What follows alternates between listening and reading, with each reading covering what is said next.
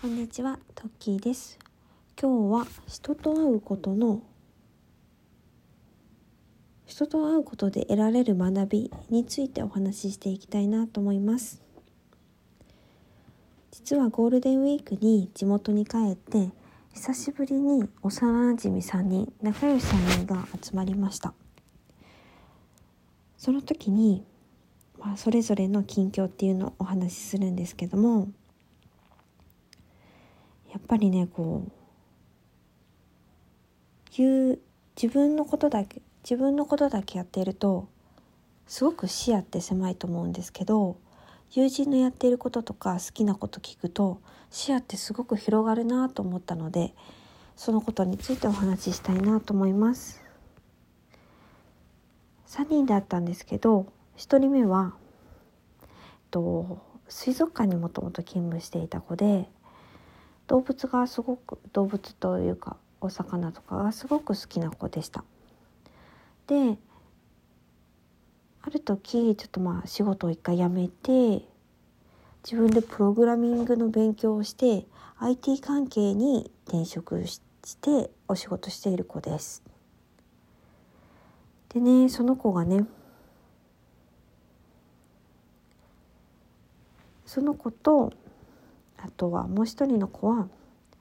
看護師をしている子でしばらく病院勤めをしていたんですけどもまあ夜勤も多いしちょっと勤務地もちょっと遠かったっていうことことで、まあ、近くで、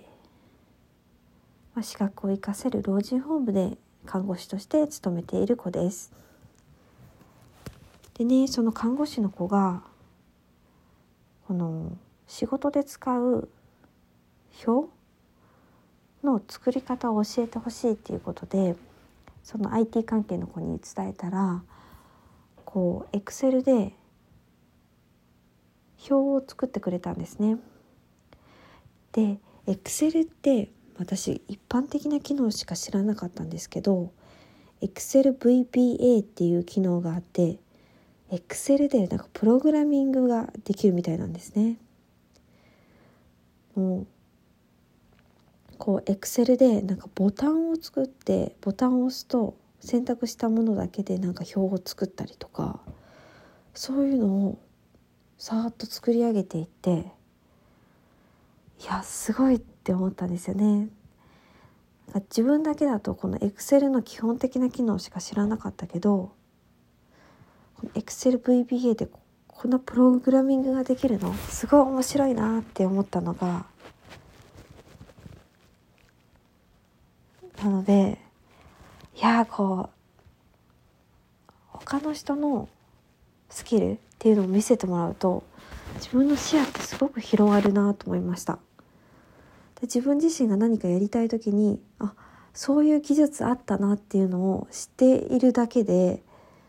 やり方ってすごく変わってくるかなと思うんですよね。でそういう友人に教えてもらったりとか自分を学ぶこともできると思うしこう自分のやっていることを効率化することができたりもすると思うんですよね。こういうことってやっぱり知らないとできないと思うのでこう人の話を聞いたりとか人に技術を見せてもらうスキルを見せてもらうっていうことは自分自身の視野スキルを広げるためにもとっても大切なことなんだなっていうふうに思いました。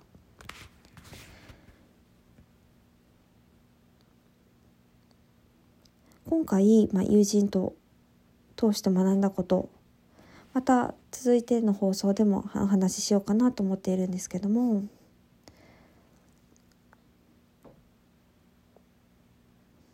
やっぱりこう自分だけの学び自分だけの興味だと範囲ってすごく狭まってしまうけど他の人の興味とか学びできることっていうのを聞いていくと自分自身の視野も広がってくると思うので私もねそんなに子供がいて、え、すごく多くの人に会えるっていうわけではないんですけどもたまにこういう機会を通していろんな人に会う。もそうだし、まあ、まあネット上ではねいろんな方がいていろんなスキル SNS とかを通して見せている方もいらっしゃるのでそういう方のちらっと見てみるだけでもあこういう世界あるんだって知れることは自分のできることを増やす視野を増やすためにもいいのかなっていうふうに感じました。今日は聞いてくださりありがとうございます。